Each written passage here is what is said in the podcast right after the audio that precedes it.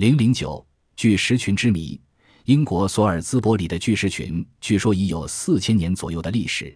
在直径一百四十米的圆形洼地上竖起的柱状巨石，排列成四个圆圈，圆心是一块平坦的石块。人们对巨石群做过种种猜测，有人说是个祭祀天神的场所，也有人说是古代墓地，还有人说是太阳钟，至今尚无定论。夕阳下。巨大的石柱群静静地伫立在原野上。最近有人提出一种新的假设，认为巨石群可能是一种季节钟，用石柱来测量太阳的移动位置，从而了解四季的变化。日出的位置在一年中慢慢移动，人们发现了这个现象，就在能够观测日出的平原上竖起了石柱，从日出方位和在石柱之间的位置移动来了解季节的变化。此说正确与否？还有待科学论证。这种巨石垒就的纪念碑式的遗迹，在世界各地都可见到，但石头的大小和排列形式不同。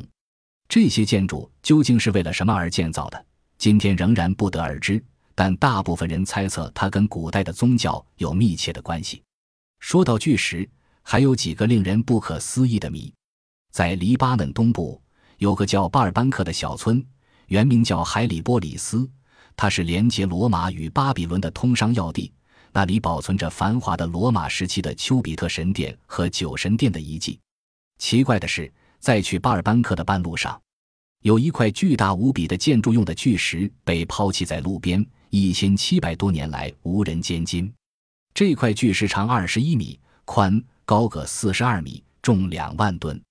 仅这一块石头就可以造三幢高五层、正面宽六米。深十二米、墙厚达三十厘米的公寓大楼，这究竟是谁？出于什么目的？从哪里？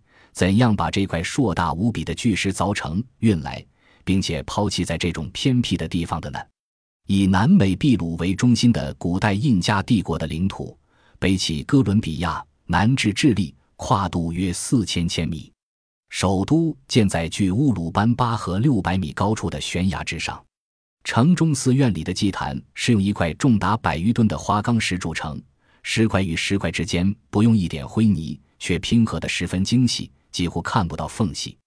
而在一千年后的今天，仍然一如往昔。更令人惊诧的是，削凿大量石块的采石场位于六百米下的山谷底部。古人如何把这些沉重的石块运到断崖之巅，至今仍是个谜。